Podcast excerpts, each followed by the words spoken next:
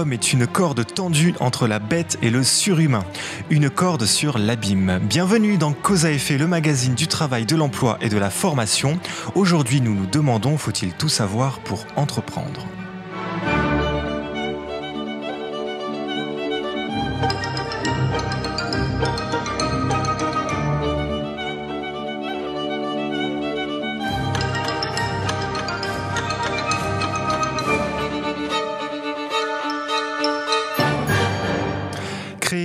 Est un parcours du combattant. Il faut réunir des compétences techniques, juridiques, financières, marketing, rédactionnelles, commerciale.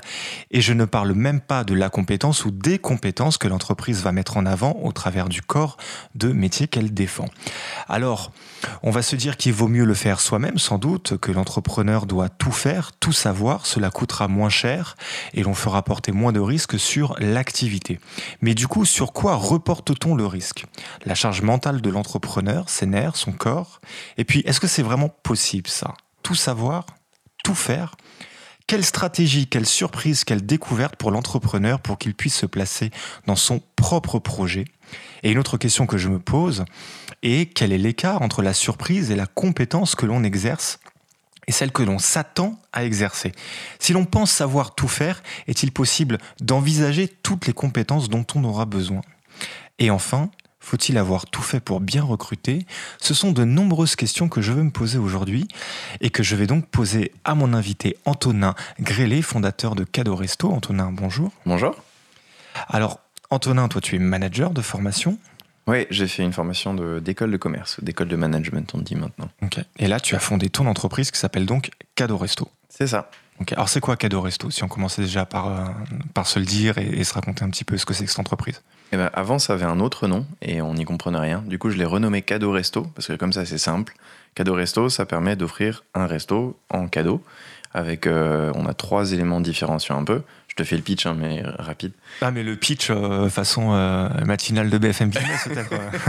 ok, je suis chaud.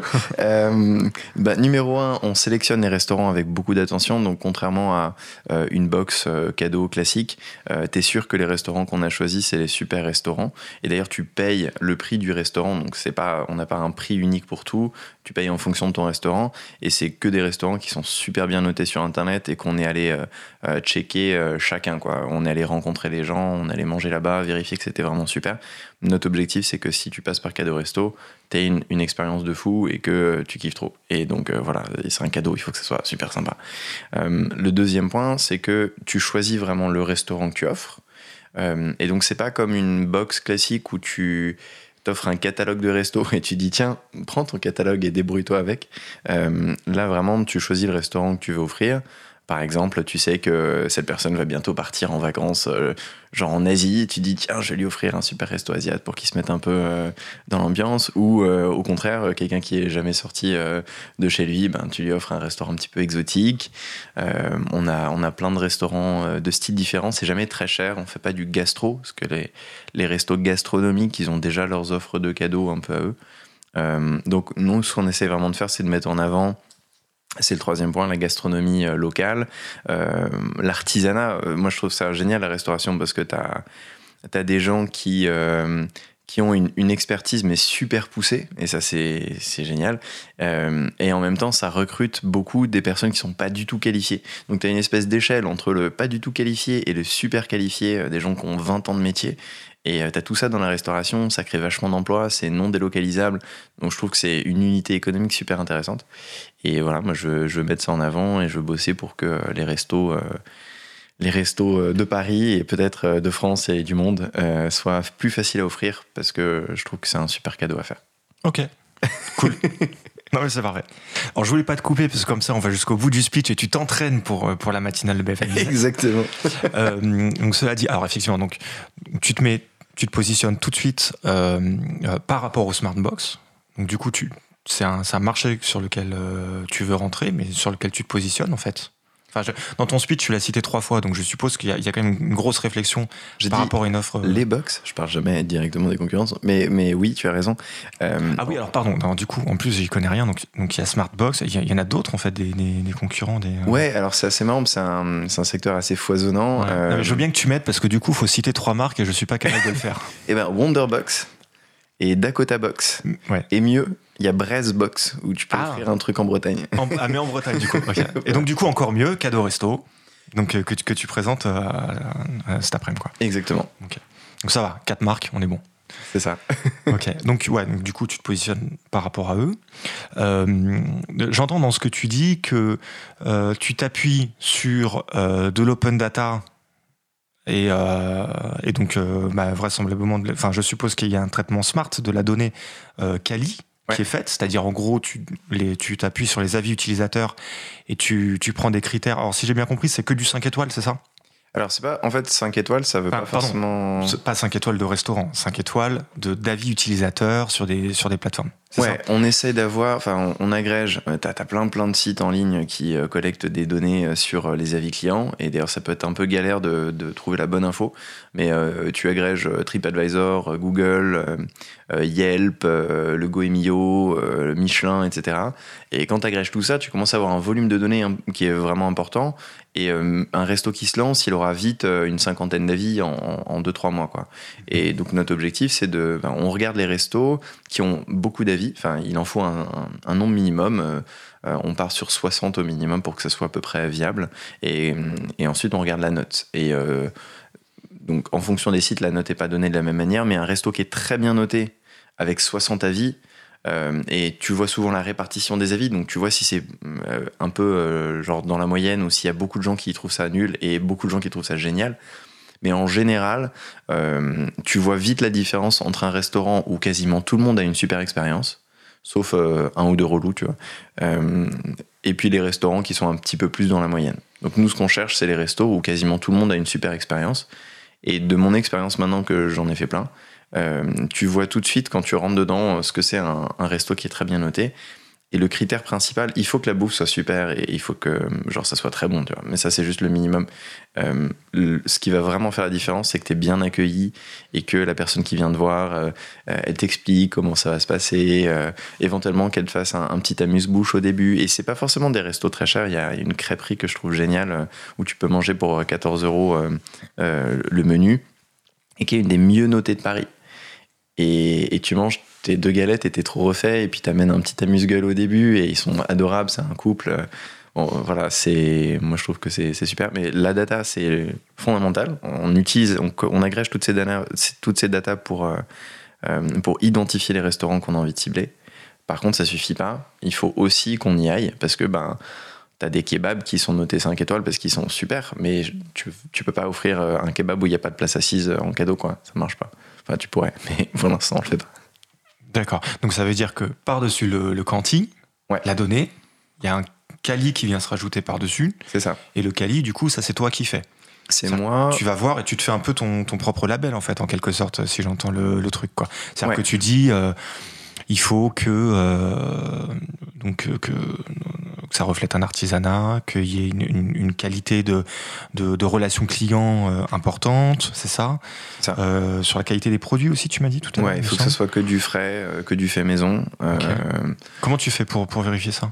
Franchement, ça se voit tout de suite quand tu rentres dans un restaurant. Enfin, j'en ai fait beaucoup maintenant et donc j'ai eu un, job avant et j'ai eu j'ai bossé un an en Belgique. J'ai collecté un an de tickets restaurants euh, que j'ai pas pu utiliser parce qu'en Belgique tu peux pas utiliser de tickets restaurants. Du coup je les ai utilisés pour me faire les restos que j'ai checkés euh, pour cadeau resto.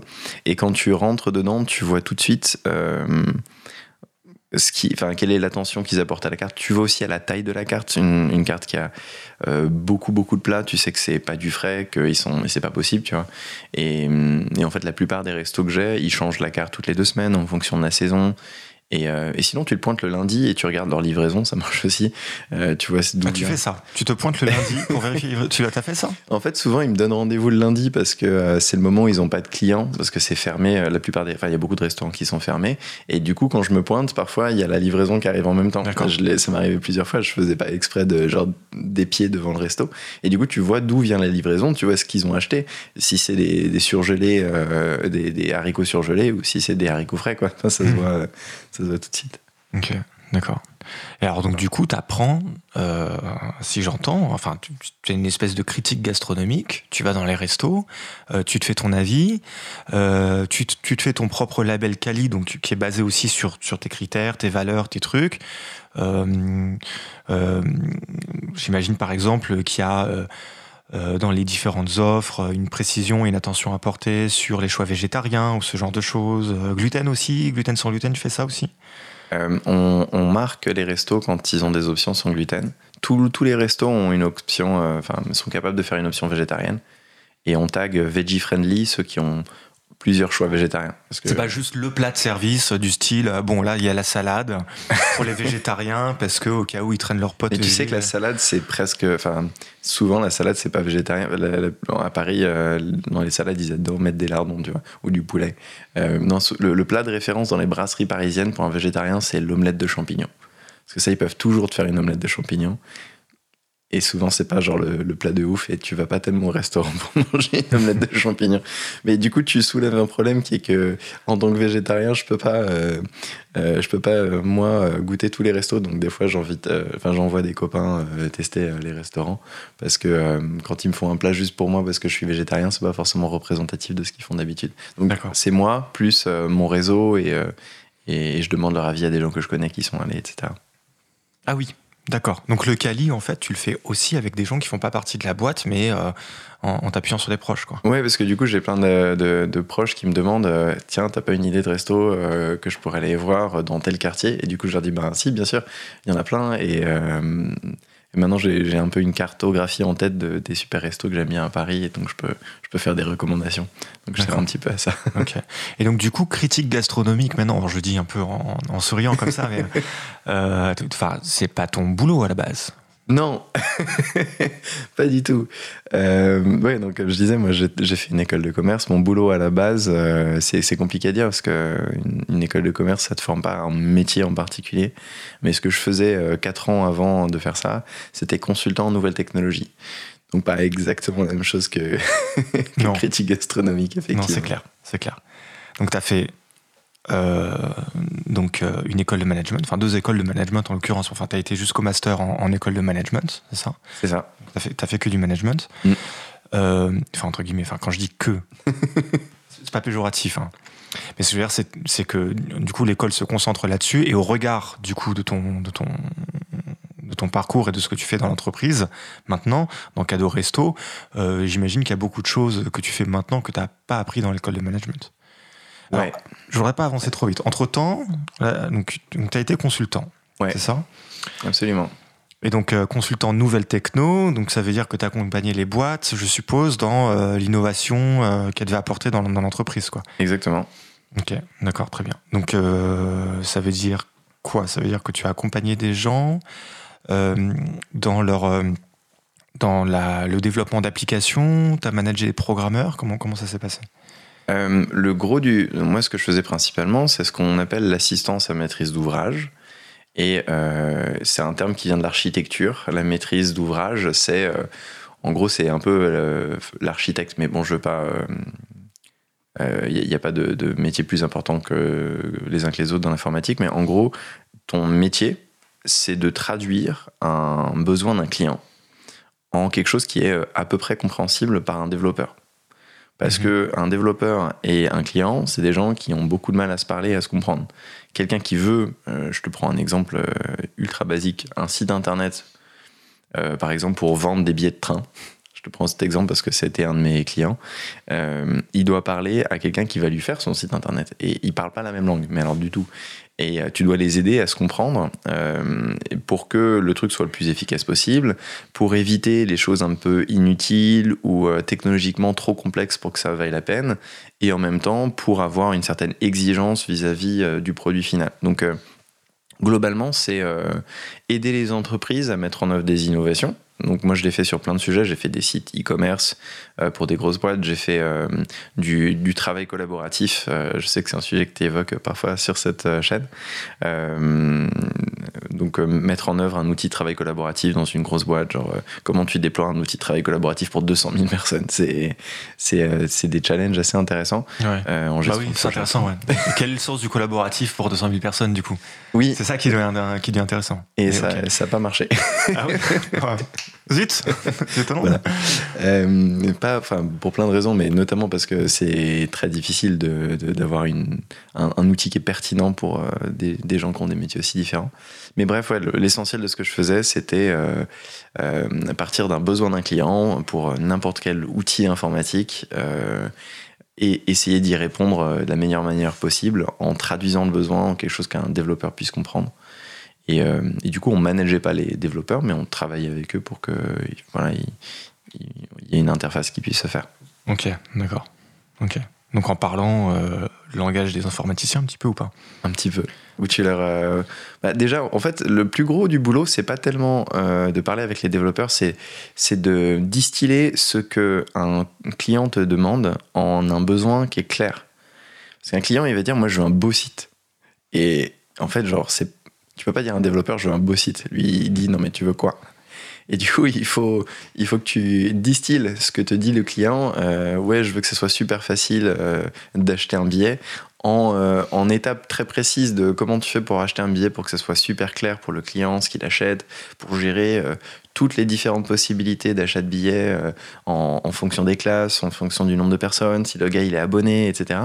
Et, et du coup, le travail de définition d'un besoin, c'est un énorme travail qui est très long et une fois que ton besoin il est super clair, mais le développeur il est trop content, il est là, mais je sais ce que tu veux, donc je vais te le faire, et ça va aller vite. Ce qui ralentit vachement les entreprises, c'est de ne pas prendre le temps de réfléchir à ce qu'elles veulent, et, euh, et du coup de, de, demander un truc un peu vague, et donc elles sont pas contentes du résultat, et c'est, pas la faute du dev, c'est, c'est juste que si c'est pas clair, c'est dur de faire les choses clairement. bah ouais. Ouais. Et donc du coup, tout ça, ça se reporte maintenant dans, dans cadeau resto un petit peu quelque part? Oui, complètement. Mais alors moi, mon avantage, c'est que du coup, je, je sais dev. C'est un truc que j'ai appris un peu sur le tas, et donc euh, tout le, un site internet pour une startup. Quand quand tu es une startup comme la mienne où le site internet, enfin, l'outil informatique, c'est le cœur de ce que tu proposes. Parce que moi, je possède pas de restaurant. C'est comme Uber, ils n'ont pas de voiture, ils n'ont pas de chauffeur. Ils font mhm. une interface. Moi, c'est pareil. J'ai les restaurants, ils travaillent pas pour moi. Je, ne suis qu'une plateforme. Et euh, et du coup, le produit informatique, c'est un truc super important et il faut qu'il soit bien fait. Et ça peut coûter assez cher. Un site comme le mien, ça peut coûter entre 20 et 60 000 euros pour une startup qui se lance. Et donc moi, j'ai l'avantage d'avoir pu le faire moi-même, donc ça m'a fait économiser énormément de sous. D'accord, ok. ok, ok. Donc tu l'as fait du coup par toi-même, mais en apprenant sur le tas. C'était pas l'ancien boulot, c'est vraiment un truc que tu as appris à part à côté, quoi. Bah, dans l'ancien boulot, euh, j'avais appris un petit peu, mais c'est plus euh, ça a toujours été un truc que je faisais plus pour moi. Quoi. J'ai appris à développer. Euh, pour te raconter un peu, moi j'ai développé mon premier site internet quand j'avais 12 ans. Euh, sur GeoCities à l'époque, euh, un truc de Yahoo, parce que j'habitais aux Philippines quand j'étais gosse et il y avait des montres que je trouvais vraiment pas chères. Je comprenais pas que c'était parce qu'elles étaient contrefaites. Et du coup, je me disais, mais c'est marrant, il y a des montres vraiment pas chères aux Philippines. Et en France, il y a des gens qui payent super cher les montres. Alors je devrais faire un site internet pour vendre des montres. Et j'avais acheté le domaine webwatches.com. Alors j'ai laissé tomber après parce que moi je n'y connaissais rien. Tu vois. Et en fait aujourd'hui c'est un domaine euh, qui vaut super cher parce qu'il y a un vrai gars qui s'est mis à vendre des montres dessus. Mais mon premier site ah, de... c'est énorme ça. Les contrefaites? Euh, non, je crois que c'est des vrais.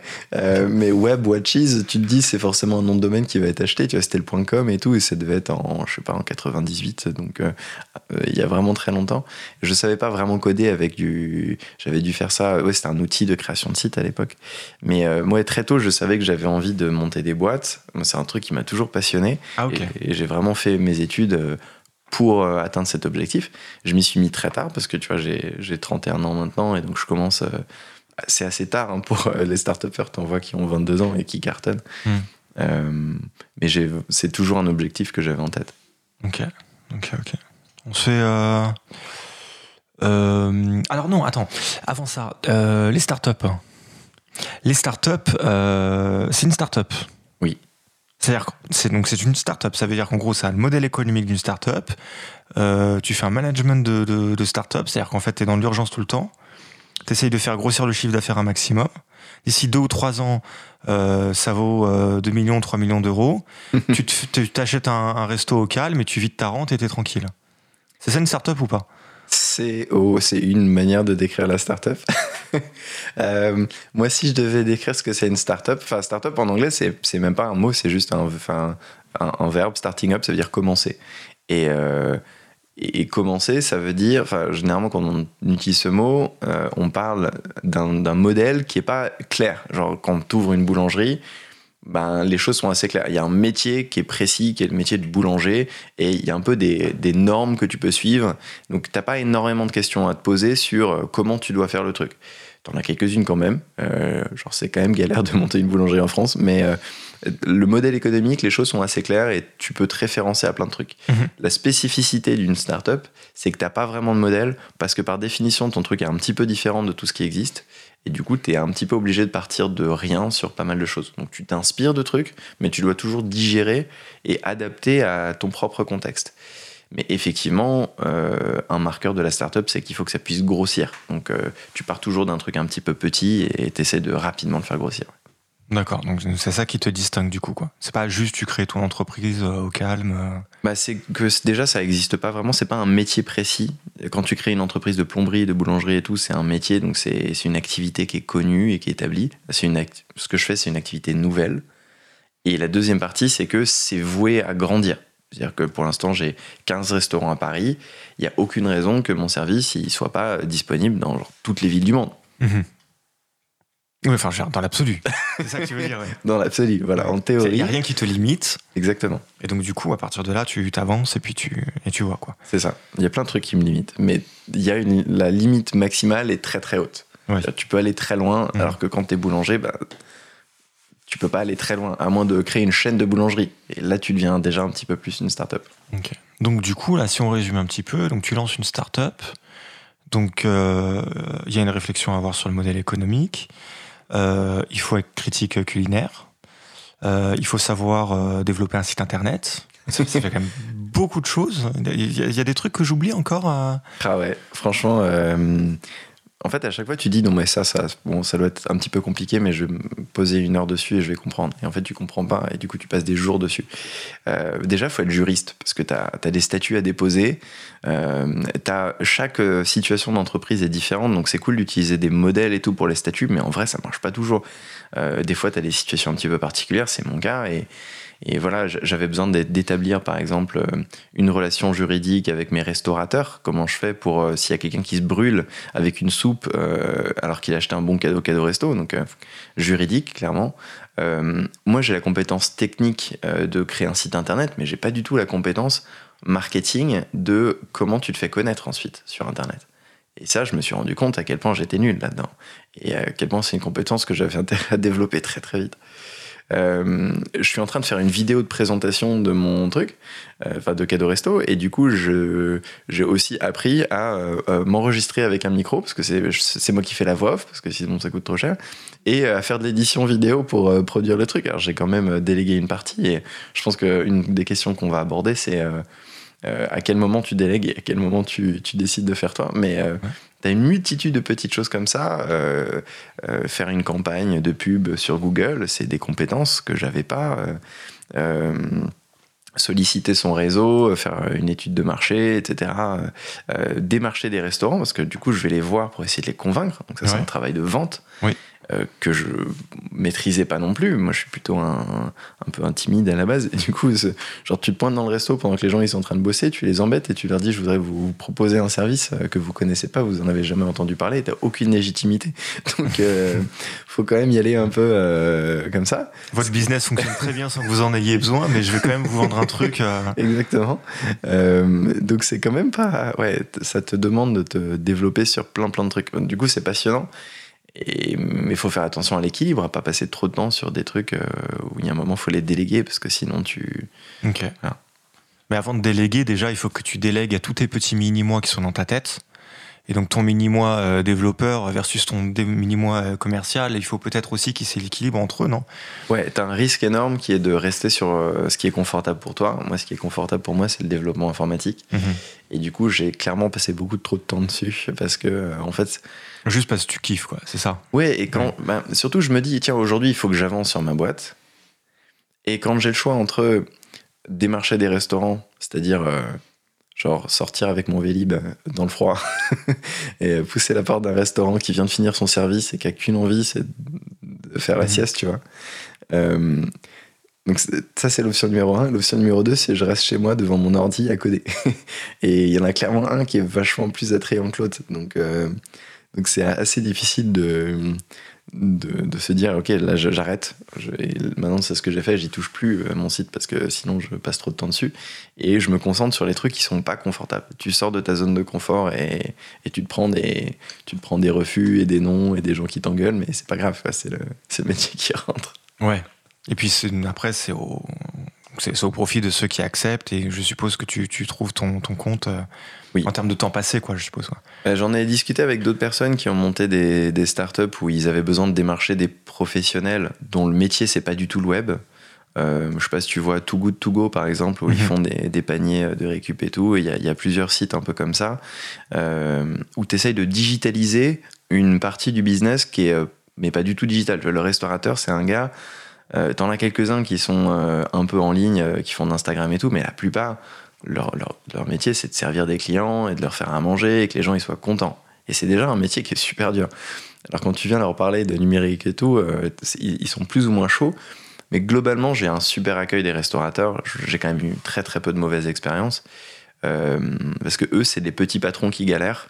Et donc quand ils voient un petit patron qui galère, bah, ils se sentent un peu tu vois, pas redevables, mais ils sont un peu dans le même truc, quoi. Donc, euh... Valoriser peut-être, non? Je sais pas, aussi dans leur boulot euh, Ouais, je pense. Ils ont, envie de, ils ont envie d'aider les, les, gens qui, qui, créent des trucs. Ils savent ce que c'est que de créer, de galérer, donc ils ont envie de t'aider.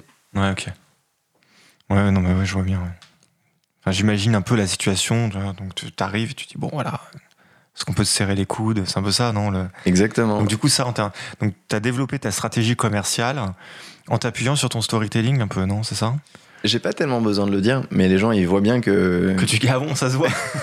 non, mais quand je leur dis que c'est moi qui ai fondé la boîte, tu vois, ils se font démarcher par plein de gens. T'as plein de gens, t'as les Deliveroo, les Uber Eats, je t'en fais trois à chaque fois. Euh, oui. Les, les Foodora et compagnie. Qui viennent, euh, qui viennent te démarcher à longueur de journée, mais eux ils envoient des commerciaux. Et, euh, et les commerciaux, déjà, ils ont pas le même discours parce que tu peux jamais former un commercial à avoir le même discours que le gars qui a fondé la boîte, tu vois, ça c'est mhm. évident. Et, euh, et en plus, vu qu'ils voient que c'est moi qui ai créé la boîte, ils comprennent que, que je fais encore beaucoup de choses moi-même et donc que, je galère. Et, et, en fait, j'ai une expérience un peu différente quand tu commences à rentrer dans des restos un peu plus gros. Tu as des grandes brasseries qui sont un peu plus des institutions, ou tu as des restaurants, enfin des, des, entreprises qui ont 5-6 restaurants dans Paris. Euh, et là, tu commences à avoir une chaîne de décision un peu compliquée où tu as un grand patron et puis tu as un directeur du développement et où, ça commence à ressembler plus à une, grosse entreprise. Et pour moi, c'est beaucoup plus dur de les démarcher parce que là, ils vont me dire non, mais euh, écoute, moi, ça m'intéresse si tu es capable de m'amener 50 clients tous les mois et tout. Moi, je suis là, ben, pas encore, tu vois. J'aimerais bien, mais euh, pour l'instant, j'y suis pas. Donc le côté un peu galérien, ça fait que je, noue des partenariats avec les restaurateurs qui sont super solidaires et, est vraiment là euh, aussi pour, pour m'aider, me soutenir, et ils s'en fichent un peu si je leur envoie pas énormément de clients tous les mois. Quoi. Mhm. En tout cas pour le moment, puis ils attendent de voir. Quoi. Ouais, c'est ça. Bon, après, c'est quand même tout bénéf pour eux, ils payent rien, euh, c'est juste. Euh, ah oui. Mais il y a moi, je prends une petite commission sur chaque vente. D'accord. donc si tu, si tu si achètes un bon cadeau sur mon site, moi je collecte les sous et je leur reverse à partir du moment où tu vas dîner chez eux. et je leur reverse pas la totalité, je garde une petite partie c'est pas un montant qui est très important parce que justement, une des manières dont je me démarque par rapport aux autres services, c'est que je prends une commission faible pour que les restaurateurs soient contents de travailler avec moi. Et pour l'instant, ça, ça marche bien. Ok. Bon, bah, pour une petite commission faible, euh, puisqu'il est l'admis, euh, on pourrait s'écouter. non, il fallait pas. La transition Oui Money, money, money de Abba. Allez, on s'écoute tout de suite Abba.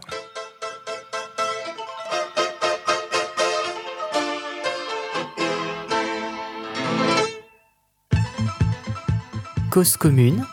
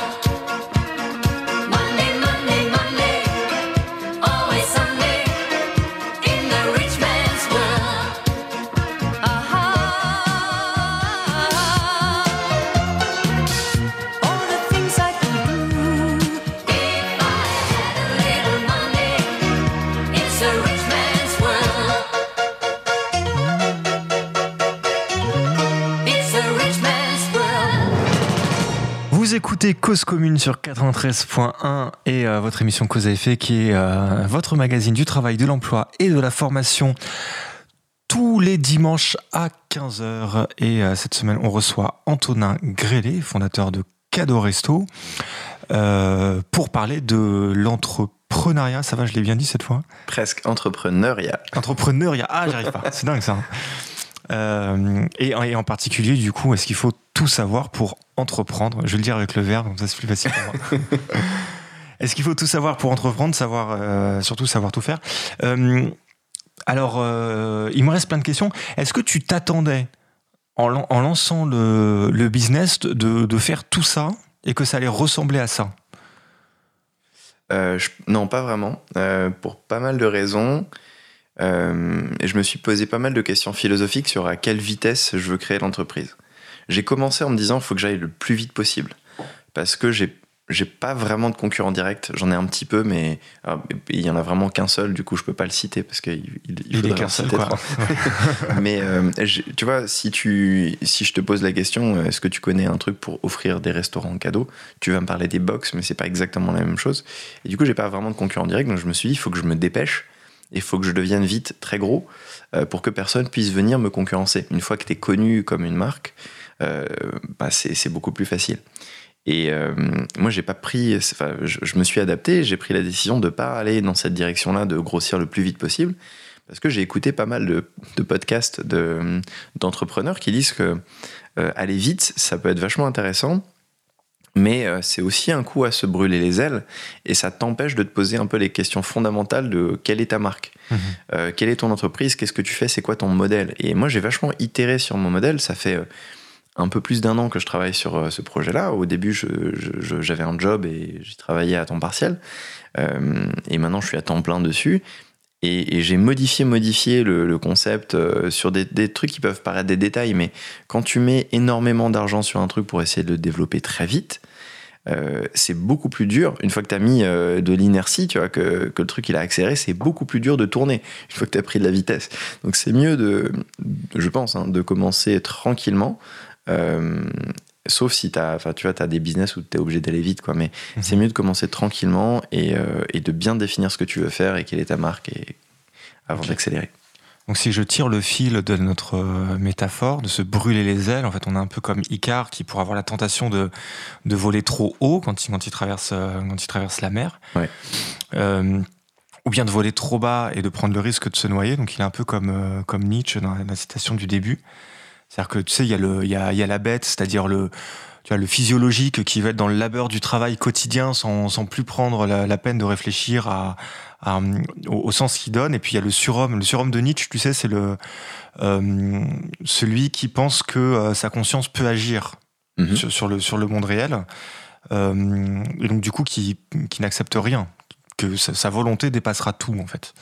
C'est- C'est c'est l'idée un petit peu de, de, de Nietzsche. Et, et du coup, la, citation qu'on avait, au tout début, c'était qu'on était en tension entre les deux. Donc, euh, on, peut le, euh, y trouver une analogie avec euh, Icare que, tu cites, avec les ailes qui se brûlent, au sens où on peut avoir la tentation d'aller trop vite, en tout cas d'aller très vite, et ça a un sens et ça a une stratégie.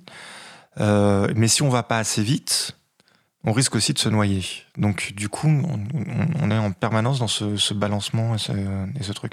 Et ça, ça s'anticipe pas du coup. C'est vraiment un truc sur lequel tu es tombé euh, quasiment nez à nez en, démarrant l'entreprise. Non, c'est juste que j'étais parti sur euh, l'autre sens. Je, suis parti en me disant il faut que j'aille super vite. Et, euh, et en creusant et en posant des questions, parce qu'en fait ça, ça dépend vachement du business que tu fais aussi. Tu des, t'as des, des entreprises où tu dois aller vite et t'as pas vraiment le choix. Et donc moi j'avais un choix, une question à me poser et j'étais parti dans un sens. Et en fait j'ai, freiné, je me suis dit ben, c'est pas ce qui est adapté à mon entreprise. Et c'est un peu ce que je te disais tout à l'heure sur le fait que euh, tu as des métiers, enfin, quand tu crées une boulangerie, les choses sont assez claires, tu as, quelques questions à poser, mais le modèle économique de la boulangerie, il, il est assez clair. Là, euh, tu, tu dois te poser les questions sur tout, et notamment à quelle vitesse tu veux grossir. Est-ce que tu veux commencer un peu à creuser ton modèle économique seul ou avec euh, un petit peu d'aide, et une fois que tu vois que tu tiens le bon bout, tu mets l'accélérateur, Mhm. ou est-ce que tu essaies de commencer tout de suite très gros? Et, et du coup, ton point de départ, c'était un peu genre, euh, enfin, mon Nietzsche là que, que, que je présente. C'est-à-dire, en gros, tu te dis, bon, fondamentalement, il n'y a rien qui me bloque, je peux tout faire. Je peux prendre des restos partout dans le monde. C'est ça. Demain, j'ai Singapour, pas de problème. Au calme. Et, euh, et, le ralentissement, c'est aussi la prise de conscience du fait qu'il va falloir prendre en compte un certain nombre de facteurs.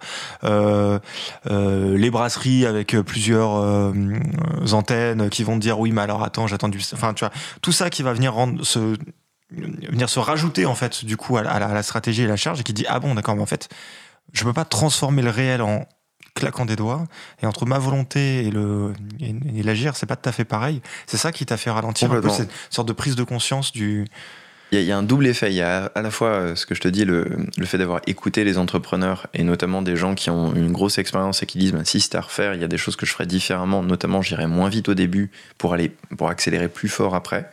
Et ça, je l'ai entendu de pas mal de gens et du coup, je me dis ben il y a peut-être un truc à retenir, tu vois. Euh, mais il y a aussi effectivement le fait que sur certains points, je pensais que j'irais beaucoup plus vite. Euh, et typiquement, le, recrutement des restaurateurs. Euh, j'avais des ambitions qui étaient beaucoup plus élevées. Moi, je, pensais, mon objectif, c'était d'avoir 200 restaurants au bout d'un an. Et là, j'en ai 15, tu vois. Alors, je suis pas à temps plein, donc je me mens un peu à moi-même. Euh, ça fait à peu près euh, six mois que je suis à temps plein. Mais euh, c'est beaucoup plus long que ce que j'anticipais, parce que, ben, ce que je disais, les restaurateurs, déjà, faut, faut y aller physiquement, parce que les, gars, ils vont pas faire un deal au téléphone ou par email. quand ils va physiquement, ils sont pas forcément là. Tu peux leur mettre un rendez-vous. S'ils sont pas là, ils sont pas là. Quoi. Ils ont d'autres problèmes à régler. Et ils sont super lents à prendre des décisions. ça peut prendre beaucoup de temps à les faire valider les trucs et tout. Donc ça, c'est un gros point où, par exemple, je me suis ralenti très vite. Je me suis rendu compte que si je voulais accélérer, il fallait que, que je recrute une équipe de commerciaux pour la démarcher des restos. Et pour faire ça, faut quand même être vraiment sûr de ce que tu fais. Parce qu'il faut des sous, donc il faut lever des sous, donc il faut, euh, faut raconter une histoire sur ton entreprise qui est assez claire, donc il faut avoir les idées super claires.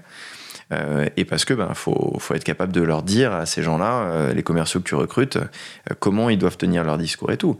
Et tant que tu as un peu le contrôle sur tout, tu peux facilement tourner les boutons et affiner le concept de ton entreprise. Mais comme je disais, une fois que tu as vraiment commencé à accélérer, c'est difficile de tourner. Mhm. J'ai un autre exemple du même genre qui est que au début, pour acquérir des clients, je faisais de la publicité. Euh, j'ai fait de la publicité sur Google. Je, payais euh, Google pour qu'il montre euh, cadeau resto à des gens qui faisaient des recherches sur Internet. Et grosso modo, Google, il me prenait 1 euro pour chaque personne qui venait sur mon site. Mon, coût par clic, c'était à peu près 1 euro. parce que je suis sur des mots-clés comme offrir ou restaurant, qui sont des mots-clés super demandés. Tu vois, tout le monde veut acheter ces mots-clés-là. Alors attends, attends. je parle loin, désolé. C'est-à-dire qu'en fait, quand on fait une recherche Google, on a en premier, si on n'a pas de bloqueur de pub, les petites annonces avec un petit carré jaune annonces, qui sont donc les mots-clés payants. Voilà. En dessous, les mots-clés gratuits. C'est ça. en fait, c'est un système d'enchères. C'est-à-dire qu'en fait, tu vas mettre des sous sur un mot-clé. Et en fait, plus il y, a de monde sur le mot, plus il va plus ça coûte cher. Plus ça va coûter cher. Et du coup, ça va te coûter moins cher d'acheter des mots-clés super précis. Par exemple, euh, si j'achetais offrir un restaurant euh, au fin fond de la rue Legendre à Paris, euh, et j'aurai moins de gens qui vont faire des enchères là-dessus. Donc ça me coûterait moins cher. Mais Parce que c'est fin fond qui est pas trop recherché. euh, offrir un restaurant rue Legendre Paris, là c'est là j'aurais genre une personne par mois qui va même pas. Tu vois, j'aurais peut-être juste personne qui fasse la recherche. Mais plus tu fais une recherche précise, euh, plus tu plus tu peux te permettre de, payer moins cher, enfin moins, moins ça te coûte cher. Mais malheureusement, moi j'ai un produit qui est très générique parce que le restaurant, ça touche tout le monde, tout le monde peut aller au restaurant, c'est un cadeau que tu peux faire à tout le monde et que tout le monde peut te faire. Euh, avec ma seule contrainte qui est que c'est dans Paris pour l'instant, qui est une contrainte assez forte, mais voilà. Et du coup, euh, ça coûte assez cher de se faire voir en publicité. Du coup, j'ai dépensé pas mal de sous au début là-dessus pour voir si des gens qui arrivent de nulle part, ça c'est un truc assez fabuleux, mais tu as des gens qui faisaient des recherches dans Google, euh, qui tombaient sur mon annonce, qui cliquaient dessus, ils arrivaient sur mon site et ils achetaient un bon cadeau. Et moi, ça me faisait halluciner, tu vois. Ce que tu dis, mais c'est moi qui ai fait tout ça. C'est cool. Genre, j'ai fait le site, euh, euh, le système de paiement et tout. J'ai réussi à les convaincre et leur, leur proposer un truc qui répond à ce qu'ils voulaient. Et eux, ils sont contents. Ils, offrent un bon cadeau à, leur famille, à leurs amis et tout. Et à chaque fois, je passe un coup de fil au client pour savoir comment ça se passe et tout. Oui, un métier en plus, c'est service client. Et, du coup, ça, euh, j'ai rapidement dû arrêter parce que ça coûte une fortune. Tu peux pas te permettre de payer un euro pour euh, chaque personne qui vient sur ton site. Parce qu'un bon taux de conversion, c'est-à-dire euh, le nombre de gens qui achètent par rapport au nombre de gens qui viennent sur le site, en e-commerce, c'est quelque part entre 1 et 5%. Tu vois. donc si tu payes 1 euro par personne qui vient et que tu as un taux de conversion genre de 2%, ça veut dire que sur 100 personnes qui viennent, ça te coûte 100 euros et tu as deux personnes qui achètent. Et comme j'ai une commission faible, et eh ben deux personnes qui achètent, ça va me faire 20 euh, euros, tu vois. Donc euh, en fait, je peux pas. Donc j'ai vite arrêté la pub. Et quand tu arrêtes la pub, tu te poses la question, mais comment je fais pour développer mon entreprise mhm. sans faire de la publicité? Et ça, c'est vraiment dur. Et il n'y a pas de recette magique. Donc euh, depuis quelques mois, je me pose la question. Je commence à trouver des réponses, mais c'est ce que je disais sur le fait qu'il faut apprendre tout le métier de marketing digital, qui est un métier mais Mhm. super compliqué. Tout ce qui est donc ouais, marketing digital, community management, enfin tous ces métiers du web. Euh, Exactement. Euh, qui sont qui sont quand même très particuliers. Et tous différents entre euh, de l'optimisation de moteurs de recherche, de l'achat de publicité sur Google ou sur Facebook ou sur Instagram, entre faire de l'optimisation de contenu, publier des contenus sur ton blog pour que les gens y viennent chez toi et tout optimiser ton site pour qu'il soit pour qu'il y ait une super expérience utilisateur sur tous les navigateurs des gens. Enfin bon, énormément de, petites compétences à acquérir euh, très très vite. Voilà. Et on cite beaucoup Google parce que, donc évidemment, les entrepreneurs, eux, se positionnent dessus. On pouvait évidemment euh, citer Quant, DuckDuckGo, Bing ou d'autres, mais la part de marché de Google est tellement forte qu'en fait, le, gros du, du, référencement, je suppose, tu fais Google et tu, tu, tu, tu, vas même pas chercher les autres moteurs de recherche, j'imagine. Ce qui est certainement une, une erreur parce que. Euh, en faisant de la publicité sur Bing, peut-être que je pourrais avoir des gens qui viennent moins cher. Mais euh, Ouais, comme tu dis, euh, Google, c'est le mastodonte de ce secteur. Euh, quasiment toutes les recherches sur Internet, elles sont faites sur Google. Euh, et donc, Google, il te propose une interface qui est super pratique à utiliser pour faire de la publicité, etc. Mais du coup, moi, j'ai eu un peu une réflexion philosophique là-dessus.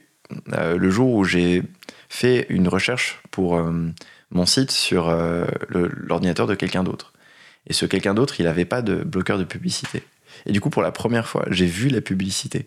Ah ouais? Parce que moi, j'ai un adblock, évidemment, et, et du coup, j'avais jamais vu la pub que j'inflige aux gens. Et j'utilise le mot infliger parce que je me suis rendu compte que, en fait, tu, les gens, ils sont en train de chercher un truc, et toi, tu te mets entre eux et ce qu'ils veulent trouver.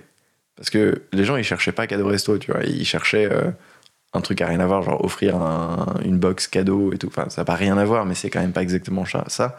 Non, mais c'est-à-dire que oui, c'est-à-dire qu'en fait, dans, la, enfin, dans le référencement, euh, si tu es positionné sur deux mots, il suffirait de s'intéresser à un restaurant ou un truc. Enfin, il suffit que ce soit. Ça peut être cohérent, mais ça peut être un peu à côté. C'est-à-dire simplement chercher l'adresse d'un restaurant pourrait suffire, je suppose, à afficher ta, ta pub, quoi si tant est que la personne fasse une recherche aussi un peu hasardeuse et ouais tu peux définir des critères super précis de quel mot t'autorise quel mot t'exclut par exemple moi j'avais exclu tous les noms de villes qui sont pas Paris. Enfin pas tous mais beaucoup parce que les gens ils faisaient genre offrir restaurant et même s'ils étaient à Paris euh, ils cherchaient offrir restaurant genre à Florence. Et j'ai pas encore de restaurant en Italie.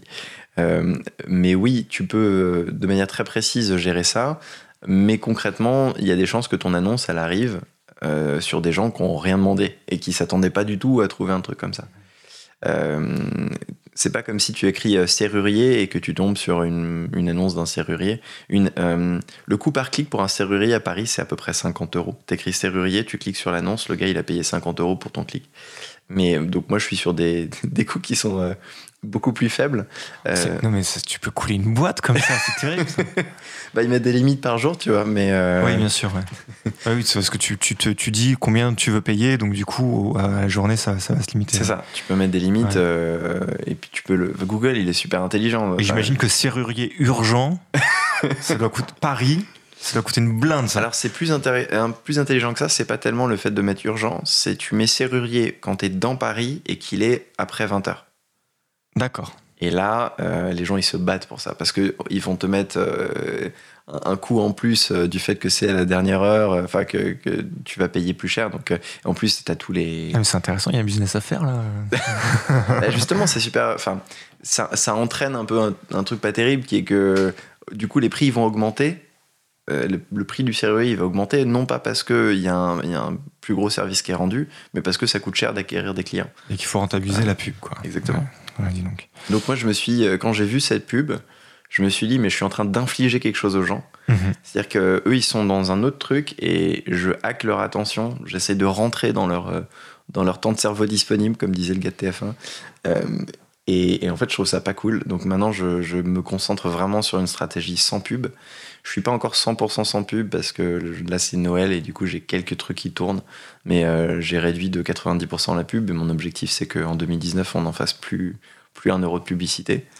Je dis pas que la publicité c'est mal en général, mais ce type de publicité où tu vas essayer de, de hacker l'attention des gens, où tu sais qu'ils sont en train de faire autre chose, et toi tu te mets entre eux et le truc qu'ils veulent, je trouve ça mais insupportable et irrespectueux de ton client. Et du coup, ça correspond pas aux valeurs de mon entreprise qui est qui est une valeur, enfin une entreprise qui est là pour ses clients, service client. On veut que tu aies une super expérience au restaurant, etc. Donc, tu peux pas à la fois dire, moi, mon objectif, c'est une super expérience client, et en même temps dire, par contre, je vais mettre de la pub dans la figure tout le temps, tout le temps, tout le temps. Ça, c'est pas, je, enfin, je trouvais pas ça cohérent personnellement. Donc là, du coup, tu deviens euh, super pro en référencement web. Euh. et ça, j'y connaissais rien il y a un an. Et... En, mots-clés et tout. Je, je, pose une question, j'aimerais bien filer la métaphore. On parlait de boulanger tout à l'heure. Hein. Tu, tu prenais l'exemple du boulanger. Euh, un entrepreneur, peut-être pas un start-upper, on peut peut-être mettre ça en nuance, mais un entrepreneur classique qui se dit j'ai un métier, je le connais bien, je l'ai pratiqué un certain temps, j'ai vraiment la passion de ce truc et maintenant j'ai envie de le faire pratiquer. Euh, j'ai envie de faire en sorte qu'il existe, exister aussi en fonction de mes valeurs justement, et, donc euh, ce que je vais mettre dans la valeur de l'entreprise, qui est pas forcément uniquement euh, euh, gagner du profit, ça fait partie du job puisqu'il en faut, mais parfois on peut avoir euh, une vision RSE, enfin responsabilité sociale et, mm. et environnementale de l'entreprise, ou, voilà, bon, bref, il peut y avoir toutes sortes de visions, et il peut y avoir une déception qui se crée quand on se rend compte qu'en fait le métier qu'on veut porter au travers de l'entreprise, en fait, on, on, va le porter euh, par euh, de la gestion comptable, par les fiches de paye, euh, par l'embauche de gens qui font le métier dont on est passionné, mais qu'en fait, on ne fait plus. Tu, tu vois ce que je veux Ouais. dire? Est-ce que tu, dans, dans la vision que tu avais de te dire, tiens, je vais créer un business, donc je, je vais avoir une- la, la réflexion de qu'est-ce que c'est créer une entreprise, euh, porter des valeurs et, et, euh, et, euh, et amener un regard euh, sur la société au, au travers de l'entreprise, euh, notamment sur la qualité de la nourriture dont on parlait en première partie, des aliments, etc. Euh, et en fait, au final, en fait, ce que tu fais beaucoup, bah, c'est du codage, du référencement web, euh, du démarchage client. Tu, tu vois, que tu te représentais déjà tout ça ou qu'est-ce qui a bougé? En fait, moi, je me, je me représentais ça et, et j'adore ta question parce que. euh, Bravo, parce qu'elle était super longue. du coup, il y a pas mal d'éléments dedans, donc j'essaie d'ouvrir les tiroirs, mais euh, t'as un tiroir où tu disais, euh, des fois on monte une boîte parce qu'on on est expert d'un truc, on- où on a une, vraie compétence, un truc super solide, et on a envie euh, de développer ça. On se rend compte que on a tellement d'expérience et de compétences qu'on peut recruter des gens pour les former à le faire, et du coup euh, faire grossir l'activité.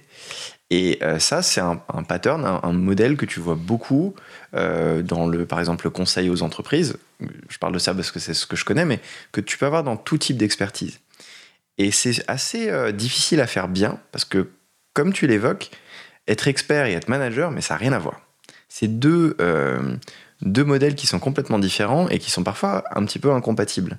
Et moi, j'ai vu pas mal de boîtes dans, euh, dans mon expérience professionnelle, euh, personnelle, et dans les expériences des gens que je connais, qui sont des, des, des boîtes construites autour de l'expertise de leurs fondateurs. Ça peut être un ou plusieurs fondateurs.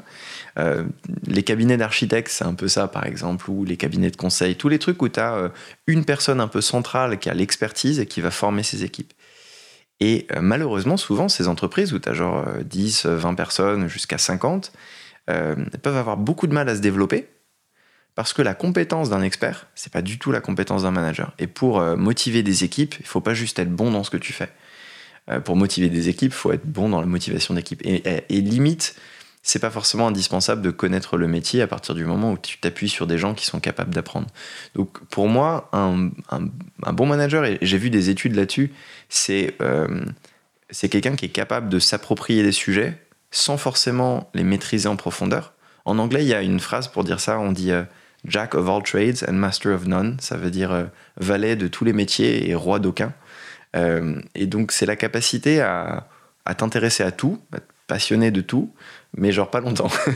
ou, genre tu te mets à fond sur le référencement naturel ou le référencement payant euh, sur Google pendant, euh, pendant deux mois et, et tu deviens pas expert, mais compétent. Et en fait, une fois que tu es compétent, bah, tu plus besoin d'exercer cette compétence parce que tu peux recruter des gens pour le faire. parce que maintenant, tu sais comment faire, quoi. tu sais comment l'organiser. Ah, donc il faut que tu passes par là pour pouvoir euh, faire un recrutement efficace. Ben, on peut passer sur ce sujet, si tu veux, du, du- du recrutement, mais c'est difficile de recruter des gens si tu sais pas ce que tu veux qu'ils fassent. Désolé pour la phrase pas très française, mais. Euh, oui, mais justement, c'est ça que je, c'est ça qui est pas clair pour moi. C'est-à-dire que quand tu recrutes des gens, t'as pas forcément besoin de connaître euh, leur métier. Et justement, j'entendais là dans, dans ce que tu disais que finalement, euh, celui qui connaît le métier est pas forcément le plus approprié pour vendre le métier. Par contre, celui qui sait vendre le métier, il a pas forcément besoin de le connaître. Ouais. Euh, bon, ceci étant.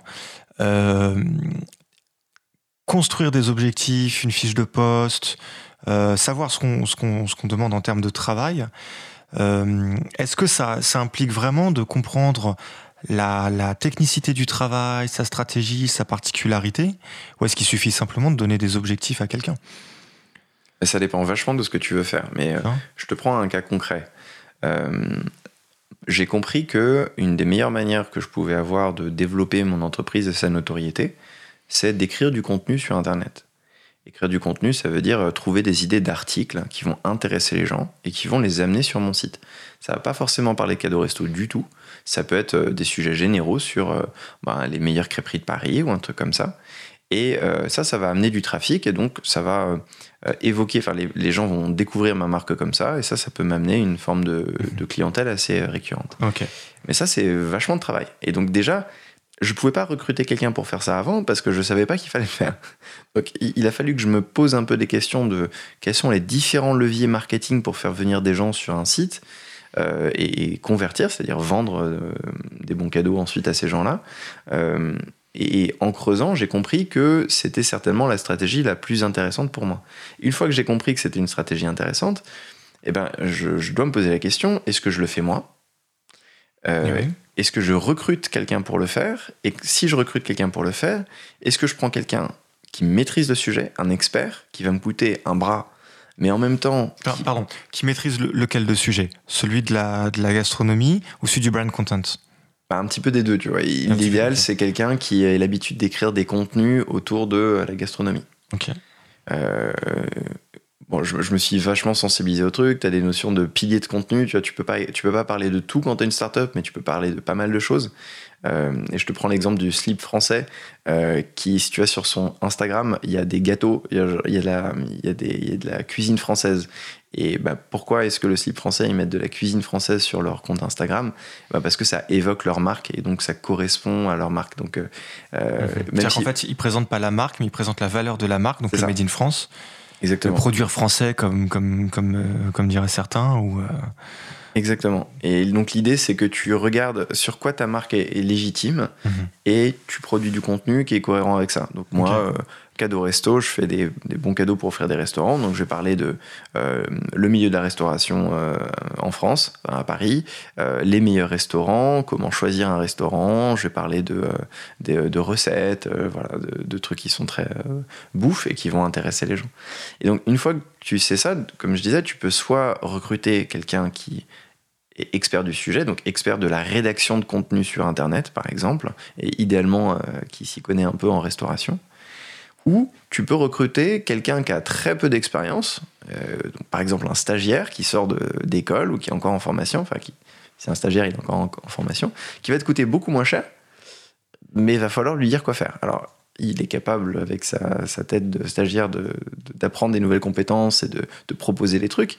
Euh, c'est pas parce qu'il est jeune et inexpérimenté qu'il n'est pas capable d'apprendre euh, peut-être beaucoup plus vite que toi. Mais en tout cas, il va pas te dérouler un truc tout fait. Euh, donc, tu as ces trois options à chaque fois. Est-ce que je fais moi? Est-ce que je prends un expert? Ou est-ce que je prends quelqu'un euh, que, à qui je vais, je vais l'aider à développer ses compétences Je vais lui en transmettre une partie et lui dire un peu dans quelle direction aller. Mais après, lui devra porter euh, beaucoup de choses aussi. D'accord. Ok. Effectivement. Donc, du coup, ça rajoute une troisième voie. D'accord. Et tu as besoin, dans, dans, dans cette euh, troisième hypothèse, toi, de connaître le travail tel qu'il est fait vraiment, donc sur le terrain, si, si je prends des guillemets. Ouais, c'est-à-dire que si je devais dire. que- Enfin, ce que je veux dire par là, c'est que du coup, le stagiaire, on peut plus parler en termes d'objectifs, là. Si, en fait, ça dépend aussi de sa formation, de ses envies, de ses ambitions et tout, mais tu peux lui donner des objectifs, mais il faut quand même que tu le guides un peu sur. euh, euh, Tu peux plus parler en termes que d'objectifs. Voilà, tu es obligé d'avoir des objectifs, mais du coup, tu es obligé aussi de donner une espèce de. C'est ça que, que tu veux dire, Ouais. quoi. Une tu as espèce de besoin de donner un terrain, peu de, de démarrage euh, et des notions de comment faire. Après, euh, ça dépend vachement de la personne s'il va être capable de, de s'auto-former, mais euh, tu dois lui donner le boost de départ pour qu'il ait une idée de quoi faire. Il n'y a rien de pire que recruter quelqu'un sans savoir ce que tu veux lui faire faire après. quoi. C'est ça qui finit en, en stagiaire de machine à café. quoi. C'est que tu n'as pas vraiment réfléchi à quel rôle tu allais lui donner et comment tu envisionnais. euh, je crois que c'est pas du français, mais la manière dont il pourrait le faire. Quand tu envisionnais, c'est un anglicisme, ça. Un petit peu. Je pas, envisageais? Ouais, mais c'est pas exactement. Quand tu le dis en anglais? Envision. Ah oui, et donc du coup, Envision, euh, ouais, je sais pas, par le regard que tu portais sur les objectifs. J'aime pas les anglicismes, mais des fois tu trouves pas le mot exact. Ouais, je comprends, je comprends. Euh, si on se faisait une petite pause musicale, Yesterday we were brothers and now we are enemies, euh, je propose d'écouter euh, donc Brothers de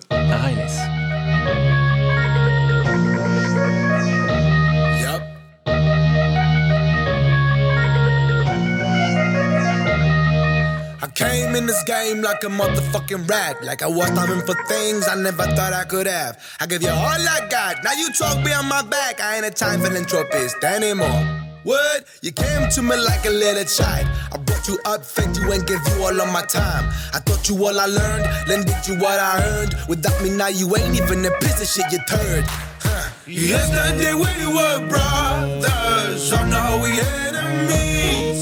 I understand I'm no Yesterday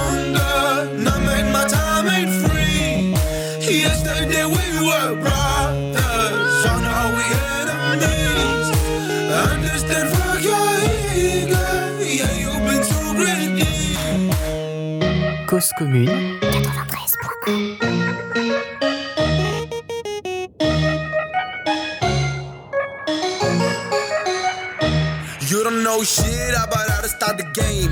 Not the same level, struggle, sacrifices, pain. Hey yo, ain't no question in the battle is the best. You better not test. I'm Gatsby, you the guest. Yes. Wanna snatch my dreams? I'ma be your worst nightmare.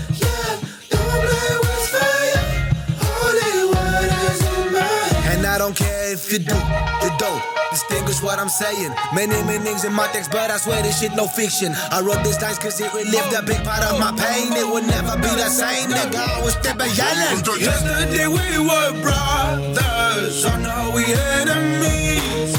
I understand I'm no longer, not made my time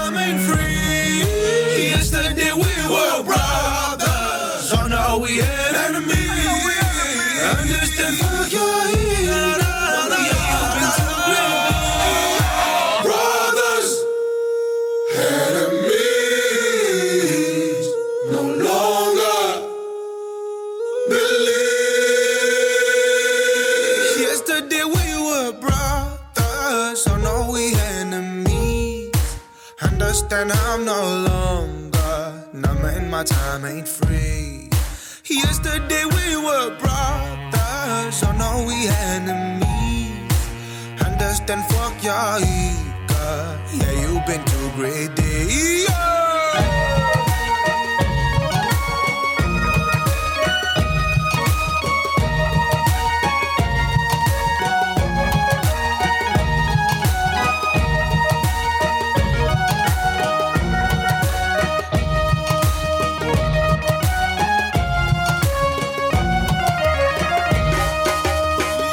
Vous écoutez Cause Commune 93.1 FM en Ile-de-France, cause-commune.fm pour retrouver les podcasts et notamment euh, on va faire euh, la publicité pour une euh, collègue. On, parle d'entrepreneuriat aujourd'hui et cette fois-ci je l'ai bien dit en me concentrant très fort, t'as vu, avec Antonin Grélet.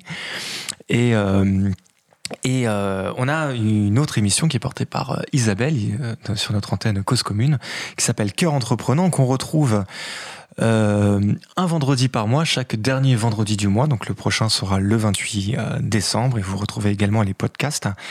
Donc elle, elle parle de, de l'entrepreneuriat et des entrepreneuriats. Donc si le sujet vous a intéressé, je vous invite aussi à aller écouter son travail. Et donc du coup, le nôtre, eh ben, c'est de rentrer un petit peu dans le cœur de l'activité et comprendre un petit peu euh, comment ça se passe quand on crée sa start-up euh, et, euh, et comment le vit-on. Alors là, l'idée, j'avais mis la, chanson Brothers parce que dans, mon imaginaire, les startups, c'est aussi des histoires d'entrée en capital, de sortie, de trucs, de machin, de business angel et de il y a une sitcom américaine d'ailleurs comme ça qui raconte ce- ce- c'est un univers j'allais dire impitoyable, mais quelque part c'est un peu ça, c'est un peu le Dallas euh, des temps modernes.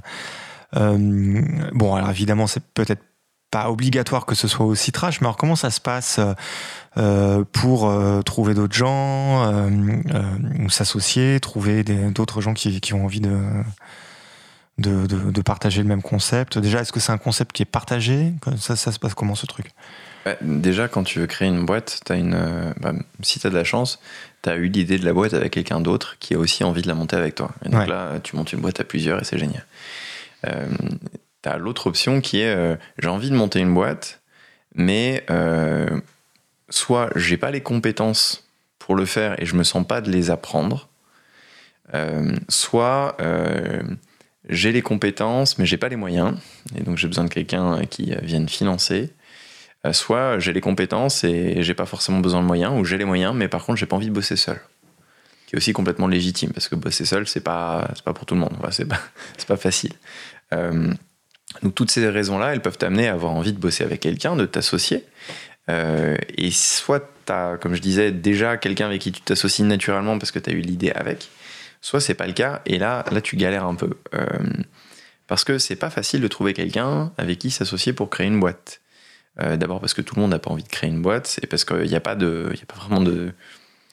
Je disais, tu vois, pas vraiment un mythique du- de la rencontre euh, entre associés. Il y a beaucoup de gens qui cherchent des gens pour rejoindre leur projet, mais il n'y a pas beaucoup de gens qui sont chauds à rejoindre des idées de boîte. Parce que quand tu crées une boîte, tu as envie euh, que ce soit la tienne. Donc c'est un petit peu, c'est pas forcément évident de, de, Ouais, de recruter des gens. C'est-à-dire que c'est assez logique finalement. Que quand tu crées ta boîte, tu as envie de trouver d'autres gens qui vont participer à- au, au projet. Sauf que les autres gens qui, vont qui peuvent potentiellement participer au projet ce sont des figures de gens qui ont envie de créer leur boîte. Voilà. Donc du coup, ils veulent créer la leur et euh, c'est le serpent qui, qui se mord la queue. Quoi. Et un truc que j'ai beaucoup vu recommander, euh, c'est qu'il faut quand même un leader dans la création d'entreprise. C'est-à-dire que même si tu as des associés, c'est un petit peu euh, casse-gueule de faire un 50-50 ou de faire un 33-33-33 dans la répartition des parts.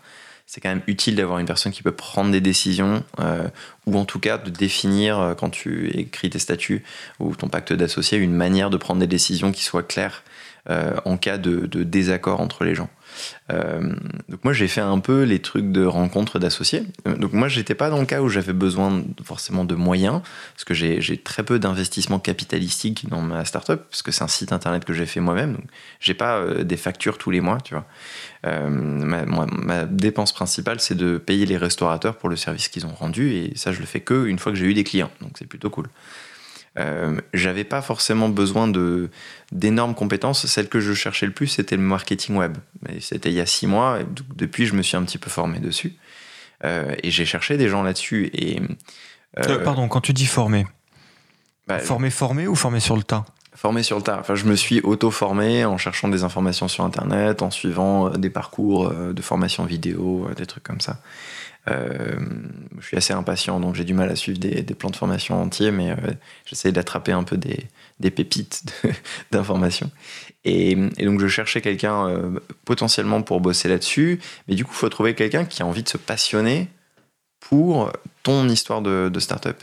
Et ça, c'est pas facile parce que, comme tu disais, euh, si c'est pas ta boîte à toi, c'est pas pareil. Alors, si tu leur vends une boîte de ouf avec un super concept, un truc euh, révolutionnaire, euh, pas forcément euh, révolutionnaire dans tous les domaines, mais un, truc révolutionnaire dans son domaine, ça peut te permettre de convaincre des gens. Mais sinon, c'est difficile. Alors, moi, je sais pas si j'ai essayé autant que nécessaire parce que travailler seul, ça me faisait pas peur. Je pense que j'aurais pu trouver des gens. J'ai vu des, des cas de gens qui expliquent que bah, ils sont allés sur LinkedIn, ils ont cherché des, des profils de gens qui avaient certaines compétences, qui les ont agrégés. Euh, et ça, ça peut marcher. Mais moi, je me sentais assez de, commencer tout seul. C'est pas quelque chose qui me faisait trop peur. Euh, et donc, je me suis quand même un petit peu entouré de gens qui me conseillent euh, et qui m'aident dans mon, dans mon parcours. Euh, J'ai une personne qui travaille avec moi de manière régulière, qui est pas associée, mais qui me fait un peu de bénévolat pour me soutenir dans ma création d'entreprise et qui bosse tous les deux jours un petit peu avec moi. Donc, moi, j'ai j'ai pas choisi cette voie de l'association. Aussi parce qu'on m'a pas mal prévenu. J'ai rencontré le fondateur du site cofondateur.fr. Euh, il m'a expliqué que, en fait, il y a beaucoup d'histoires de- d'entrepreneurs, d'associés qui finissent euh, en vinaigre parce que euh, tu partages tellement de trucs intenses avec quelqu'un que c'est quand même assez facile que ça parte euh, en cacahuète. Euh, surtout si tu partages pas exactement la même vision. Donc, euh, ce qui est important, c'est de s'entourer, mais c'est pas forcément de s'associer. D'où euh, Yesterday We Were Brothers, euh, Voilà. Now We Are Enemies. euh. Et alors du coup, j'imagine que si c'est intense et si ça peut partir en nœud de boudin, c'est peut-être aussi euh, Parce que derrière la, passion, il, y a, y a- y avoir une histoire d'argent derrière. Quoi. Le money, money, money qu'on s'écoutait tout à l'heure, c'est euh, ça un peu l'univers de la startup vraiment euh, Bah, disons que si tu montes une startup pour gagner de l'argent, t'es fou. C'est pas. En fait, c'est pas que ça peut pas marcher. C'est même pas qu'en moyenne ça marche pas. C'est juste que tu prends un risque énorme. C'est-à-dire que si tu regardes toutes les boîtes qui se créent en France, je sais plus quels sont les taux d'échec au bout de 3 ans, au bout de 5 ans, mais c'est énorme. Donc tu as quand même beaucoup de chances de, se ca- de te casser la figure, et donc faut y être prêt. Mais c'est des échecs? Bah, c'est c'est le fait que l'entreprise mette la clé sous la porte. Après, Mhm. Tu peux dire, moi c'est une durée euh, de vie, c'est une expérience pour une personne, c'est aussi une expérience pour ses concurrents et pour, et pour le marché. Enfin, je veux dire, on, peut, on peut aussi se nourrir Complètement, de, de, de cette vie-là. quoi. c'est ça. Tu, Est-ce que c'est forcément un échec au sens du t'as raté, tu tu- tu n'y arriveras jamais, tu seras jamais entrepreneur de ta life euh, Non, et moi j'utilise pas le terme euh, échec là-dessus, c'est juste ta boîte elle se casse la figure. Et, Mhm. euh, et en fait, c'est pas fondamentalement grave, tu vois, euh, genre la vie elle continue, mais par contre, si t'as mis des sous dedans euh, et que c'était les sous que tu réservais à ta création d'entreprise et qu'à la fin t'en as plus, et ben euh, t'es un peu euh, en difficulté. Donc euh, la question de. Tu as une chance quand tu crées une entreprise de t'enrichir beaucoup, mais tu as aussi une chance de. et une chance beaucoup plus importante de soit rien gagner, soit gagner très peu. Il y a beaucoup de gens qui, quand ils commencent à lever des fonds et tout, ils se payent au SMIC. Alors que, euh, euh, enfin, tu vois, moi j'étais consultant en nouvelles techno après une formation d'école de commerce, je gagnais très bien ma vie. Et donc, si mon objectif dans la vie c'était de m'enrichir, j'aurais continué à faire ça.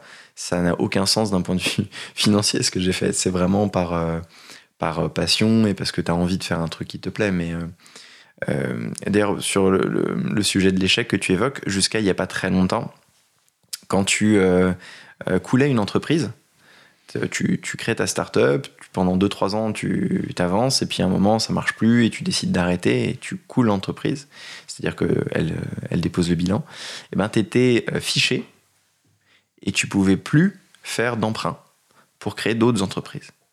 Et donc ça voulait dire, n'est pas que pour créer d'autres entreprises, genre même pour acheter une maison, c'était foutu, tu vois, pour, pour toi-même. Donc euh, euh, jusqu'à il y a 4 ans, et c'était euh, Fleur Pellerin à l'époque qui était ministre quand euh, on a fait évoluer ça, euh, si, tu, si tu te plantais sur ta première création d'entreprise, en fait c'était ta dernière création d'entreprise. Tu pouvais juste plus financièrement en créer une deuxième. Ce qui était fou, parce qu'il n'y a pas de meilleur entrepreneur que le gars qui s'est déjà planté. Parce que tu as beaucoup plus de chances de réussir, tu as les idées beaucoup plus claires, etc. Mais c'est quelque chose qui évolue progressivement. On a quand même une, une culture et un environnement euh, en France pour les startups qui évoluent vite et bien euh, dans, dans les bonnes directions. Ouais, on avait reçu un, un Xavier Marchand il y a six mois, qui est donc un consultant qui était venu parler du stress au travail euh, et euh, qui a planté ses deux premières entreprises. Euh, et là, maintenant, sa troisième, bon, elle est prospère, elle, enfin, ça, ça va, quoi. Il se, il se, il mange. Voilà, on rassure sa famille. non, non, ça va.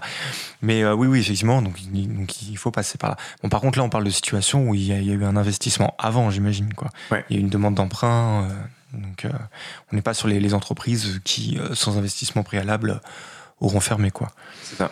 Après, euh, Mais effectivement, c'est très punitif quand même, quoi. Enfin, c'était. Ouais, et t'as quand même un modèle de création d'entreprise euh, un petit peu balisé maintenant, parce que ça a vachement évolué, mais quand tu crées la boîte, généralement, tu vas mettre un peu d'argent à toi.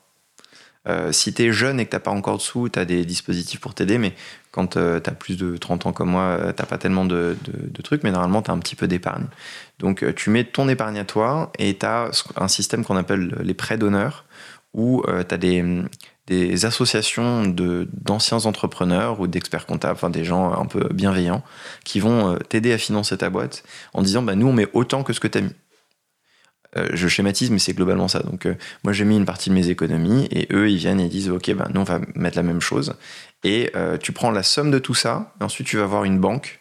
Et la banque dit Ok, je, vois que à vous deux, vous avez mis ça, donc moi, je vais mettre la même somme que ce que vous avez ensemble mis. Du coup, tu peux assez vite quadrupler euh, ta mise de départ et donc avoir quand même pas mal de sous. Parce que euh, quadrupler, je te vois réagir, mais parce qu'il y a ta mise, elle est doublée par le prêt d'honneur et elle est du coup encore doublée. Ah, d'accord. Donc, la banque, elle met euh, l'équivalent de la somme des deux précédents. Exactement. Et toi, à la fin, tu dois rembourser. euh, bah, déjà, il y a ton argent à toi. Euh, le prêt, il est indexé sur l'entreprise. Donc, si elle coule, t'as pas besoin de rembourser. Par contre, le prêt d'honneur, en partie, tu dois le rembourser. Donc, c'est une. tu prends du risque personnel. quoi. C'est pas juste l'argent que tu as dépensé, mais tu t'endettes personnellement sur la réussite de ton entreprise. Mais le fameux prêt bancaire dont je te parle, euh, ce prêt bancaire-là, si tu fais faillite, eh ben jusqu'à il y a 4 ans, euh, ça te, ça te fichait à la Banque de France et tu pouvais plus acheter de maison. Oui, effectivement.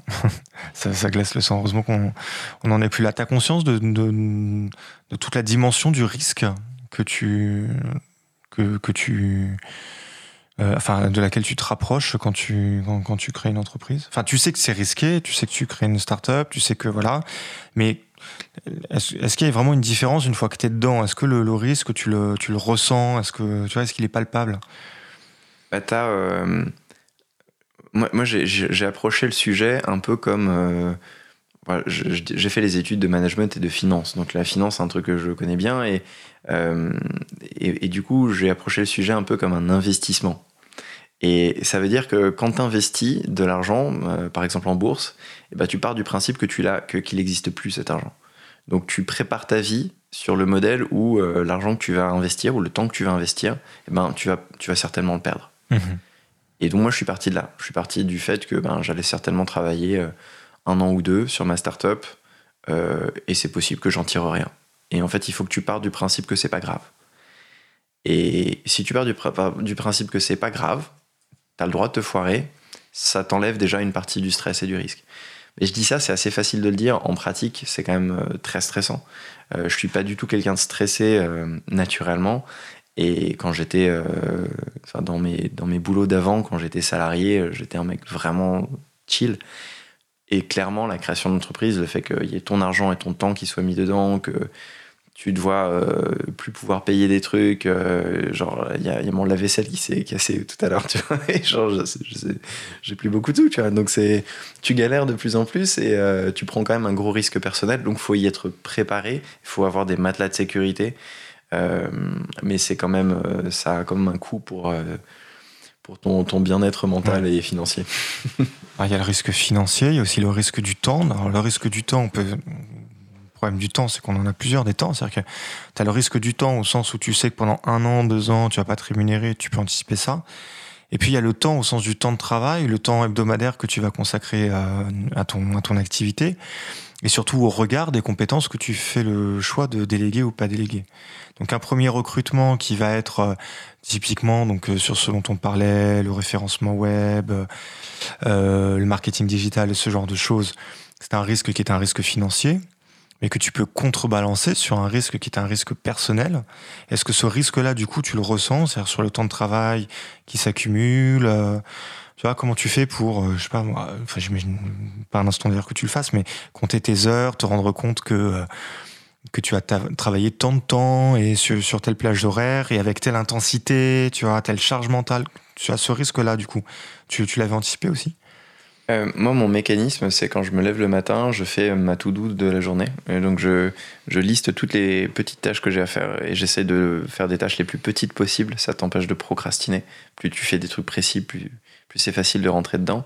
Et déjà, tu prends du recul par rapport à, la diversité des tâches que tu as à mener. Mes tâches quotidiennes, c'est euh, éventuellement corriger un bug sur le site parce que genre le paiement il passait pas hier. C'est euh, contacter mes clients euh, et répondre aux, questions du service client. Euh, ça peut être répondre à un resto euh, qui, qui m'a dit qu'il n'arrivait pas à scanner le bon cadeau de machin, etc. Donc tu as plein de plein plein plein de petites tâches et euh, c'est vrai que en fait tu stresses quand euh, il commence à arriver genre l'heure de dîner le soir et qu'il te reste pas mal de choses sur ta to-do et euh, et ouais, ça t'empêche un peu de dormir, quoi, parce que tu dis, euh, tu cup- en fait, tu culpabilises. C'est un, truc qui est assez difficile à gérer, mais tu culpabilises quand tu travailles pas. Euh, qui est quelque chose que t'as pas quand t'as un boulot de salarié, parce que t'as une heure de début, une heure de fin, et tu, tu fais le, travail que t'as besoin de faire dans ce temps-là. Euh, tu peux quand même culpabiliser du fait que t'arrives pas à, faire suffisamment de travail, mais euh, moi, à chaque instant où je suis pas en train de bosser, je me dis, je devrais être en train de bosser. Et Donc le dimanche matin, tu te dis, tiens, ce temps-là pourrait être plus rentable, quoi, c'est ça le- Exactement. Ouais. Et euh, je suis quand même assez résilient au stress et du coup, je fais quand même assez attention à ça, euh, à, à me garder des- du temps pour moi et tout. Euh, mais clairement, ça, ça peut te bouffer assez vite. Et je pense que je suis pas encore dans la situation où tu es le plus stressé. La situation où tu es le plus stressé, c'est quand tu as recruté des gens et que leur salaire à la fin du mois, il dépend de ce que tu fais. Et quand tu commences à avoir des gens dont les revenus et euh, le fait qu'ils payent leur loyer, ça dépend de toi, euh, là tu commences à baliser sévère et tu commences à vraiment culpabiliser de te coucher le soir au lieu de, bosser. Donc c'est c'est pas, tu vois, je veux pas peindre ça comme un enfer, hein, mais euh, faut pas se leurrer, c'est quand même une, euh, un poids psychique qui est fort et je pense que je suis pas encore au maximum de ce que ça peut être. Oui, bah tant mieux, c'est-à-dire que tu as de la marge et que ça va. Pour l'instant, ça va. Et c'est contrebalancé, j'imagine, avec la réussite, euh, ou des petites réussites, des micro-réussites qui se font euh, quand tu chopes un resto. Il y, a- y a ça, non, qui peut-être aussi qui te. Moi, c'est à chaque fois qu'il y a quelqu'un qui achète un bon cadeau sur mon site. Ah et oui. je suis refait. J'ai genre j'ai 14 alertes euh, qui pop sur mon téléphone. euh, je- Ah ouais Il y a un gars qui a acheté un truc Pour sur ton un gars, 14 À pop-up, quoi. Bah, J'exagère un peu, mais c'est à peu près ça. Euh, euh, chaque, chaque achat, ça veut dire que il y a quelqu'un qui se posait la question de qu'est-ce qu'il pouvait faire en cadeau et qui t'a choisi, euh, qui t'a trouvé, on ne sait pas trop comment. À chaque fois, j'essaye de comprendre, tu vois, qui c'est, d'où il vient, pourquoi moi? et, euh, et à chaque fois, c'est un plaisir énorme où tu dis que tu as apporté de la valeur à quelqu'un, que tu sers à quelque chose dans la société parce que tu as permis à quelqu'un de trouver une solution à un problème qu'il avait. Et euh, ça, c'est super valorisant. Mais ça serait bien que ça arrive plus souvent encore. Ouais. on, passe un signal. Euh, entre euh, faire un recrutement, un stagiaire et, euh, et donc du coup prendre la charge sur toi, là on est face à un dilemme. Ton temps personnel face versus le temps de travail de quelqu'un d'autre. Donc le dilemme qui, aussi euh, euh, qui, qui re- qui prend la pesanteur du coup du, du- modèle économique de la personne. Comment tu tranches le dilemme? Qu'est-ce qui te permet de te dire, tu vois, là, t'es plus d'un côté, plus de l'autre, là, faut que je recrute, ou là, faut que je m'associe, ou là, faut que je fasse pour moi? Euh, Il y a une étude, je ne sais plus qui l'a faite, très approfondie, de mémoire c'est la Harvard Business School, qui évalue euh, le temps pendant lequel un entrepreneur est à fond dans sa boîte. Et euh, en gros, au bout de 18 mois, c'est mort. Euh, au bout de, je crois que c'est en nombre d'heures qu'ils le définissent, je te retrouverai ça, mais euh, 18 mois à temps plein sur une entreprise, si t'as pas commencé à avoir vraiment de la traction, c'est-à-dire pas forcément de la rentabilité, mais tu as un nombre d'utilisateurs qui, qui croît de manière pas exponentielle, mais genre constante. Euh, si t'as pas ça, tu tu- tu t'arrêtes. Euh, et il, il parle pas de problème financier, il parle de problème psychique. C'est que se motiver tout seul euh, sur un projet et y croire, ça te demande beaucoup d'énergie, de volonté. Et c'est assez facile de perdre cette volonté au bout d'un certain temps et que ça s'effrite. Du coup, pour moi, un coût important que, que j'envisage quand je me pose la question de recruter quelqu'un ou pas, c'est est-ce que prendre le temps d'apprendre cette compétence ou de le faire tout simplement, est-ce que ça c'est quelque chose qui va m'amener à euh, perdre de la force de volonté et à progressivement étioler ma boîte? Euh, Et après, tu as, T'as ça, t'as cette notion de simplement euh, mon temps est certainement plus utile que ça. Et puis il y a des gens qui sont très compétents pour faire ce genre de choses. Mais je vais prendre un exemple très concret parce que je pars assez loin là. Mais euh, dans le cadre de la vidéo de présentation de Cadeau Resto, je voulais des, belles images, des belles illustrations pour, euh, pour présenter l'entreprise. Et du coup, bah, moi, je sais pas dessiner, tu vois. Donc, euh, j'aurais pu me poser la question comment apprendre à dessiner et, apprendre cette nouvelle compétence? Et tu vois, je me suis posé la question. En vrai, j'ai j'ai commencé à regarder les tutoriels et tout. Je me suis dit, là, là je vais trop loin. Là, je- ça a tellement rien à voir avec mon entreprise. Et en plus, je risque de pas avoir besoin de réutiliser cette compétence. Je crois que ça, c'est une clé. Euh, du coup, vu que c'est pas une compétence que je vais réutiliser par la suite, ça n'a pas tellement de sens euh, que je prenne du temps à la développer. C'est tellement loin de ce que je sais faire, euh, c'est tellement pas réutilisable comme compétence pour moi que ça vaut pas le coup. Mhm. Et le troisième aspect, c'est euh, c'est pas très cher de faire faire. Du coup, je suis allé euh, sur un site qui, qui référence des gens qui créent des illustrations, des choses comme ça. Euh, et j'ai pris le temps de faire un storyboard pour ma vidéo. Donc j'ai, euh, il y a 15 scènes dans ma vidéo. Euh, j'ai décrit précisément mon besoin. J'ai dit que je voulais que mes personnages, ça soit des petits lapins, parce que je trouvais ça mignon, qui mangent des carottes dans le resto. Donc le restaurant s'appelle le cri de la carotte. Ouais. Et j'ai envoyé tout ce brief à une illustratrice qui a bossé pendant une semaine et qui m'a fait des super illustrations. Et j'étais mais tellement content du boulot et je me suis dit mais tu vois jamais j'aurais pu faire un truc aussi bien. Donc il y a quand même une vraie valeur à faire confiance à des gens qui connaissent leur métier. Et du coup, les lapins sont végétariens, c'est ça? Bah, en fait, c'est une voilà, je, je me voyais pas euh, mettre une vidéo où les gens ils mangent des steaks, c'était pas cohérent. donc, euh, donc au moins les, les lapins, on comprend qu'ils mangent des carottes et c'est pas c'est pas péjoratif. Mais pour répondre à ta question, t'as as, un- t'as toute une économie aujourd'hui qui s'est développée sur l'auto-entrepreneuriat et les gens qui bossent en tant que freelance. Et ça, c'est super précieux parce que tu as des plateformes où tu vas trouver des gens qui sont ultra compétents dans un domaine. Et il y a beaucoup de gens qui les ont notés, qui, dit, qui disent euh, voilà, cette personne, c'est super agréable de travailler avec elle, elle a une, une expertise euh, très forte. Du coup, t'as pas trop peur de recruter des gens parce que tu sais qu'ils ont un super historique de boulot et donc tu te dis, ben, des gens comme ça, je, je veux qu'ils bossent avec moi. C'est des freelances, en fait, tu payes juste un service, quoi. C'est pas un recrutement, euh, un truc régulier. euh. En vrai, c'est pas très loin d'un recrutement parce que tu peux prendre des freelances euh, genre euh, à 2 cinquièmes pendant 6 mois. hein. Le, freelance, c'est juste un modèle de financement, mais ou de contrat. euh, Enfin, Oui, d'accord, je comprends. Oui, tu parles de la relation contractuelle. Moi, je voyais ça en tête, enfin, j'avais en esprit le prestataire, mais c'est vrai qu'un prestataire, il peut rester euh, exactement. assez longtemps.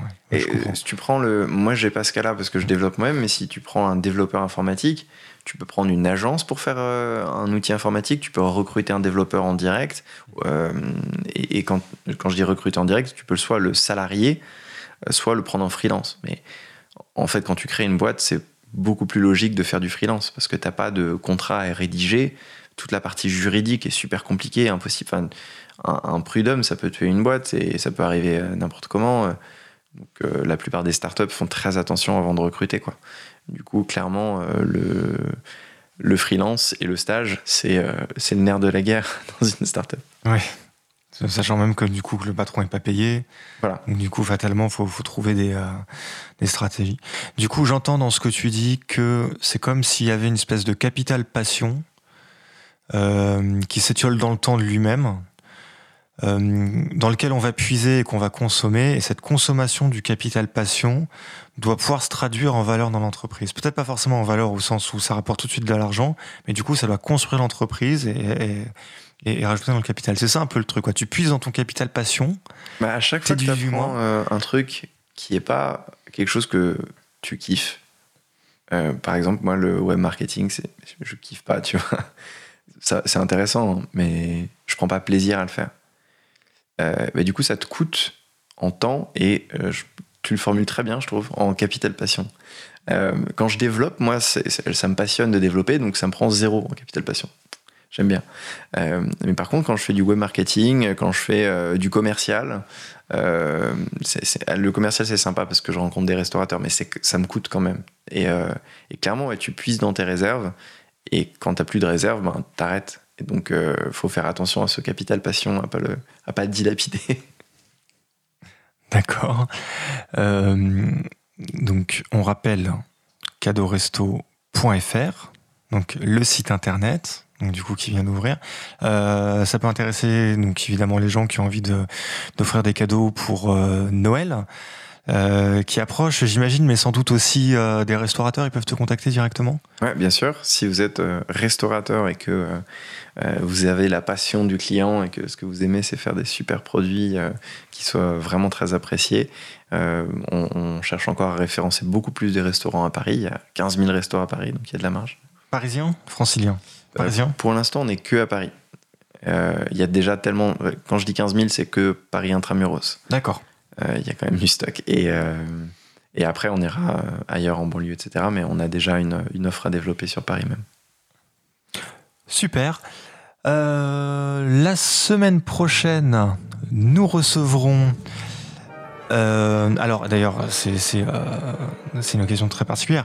Euh, on va parler de l'intelligence collective. Donc on reçoit Émile Servan-Schreiber. Euh, et ce sera du coup la dernière de l'année 2018. On se retrouvera par la suite. Donc Antonin, on te retrouve sur cadeauresto.fr. Merci à toi. Merci, merci beaucoup. Merci à Olivier Grieco à la technique. Merci à tous de votre écoute et bon week-end. Joyeux Noël.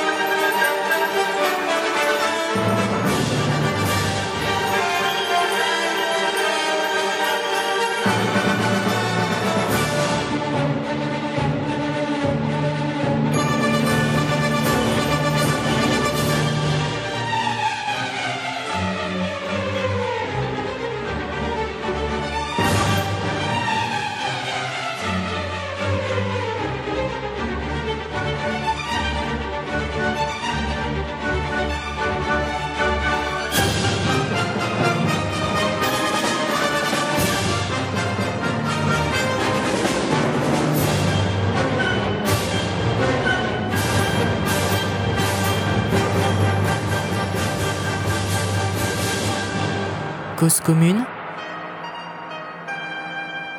Cause-commune.fm 93.1 Cause commune. Cause-commune.fm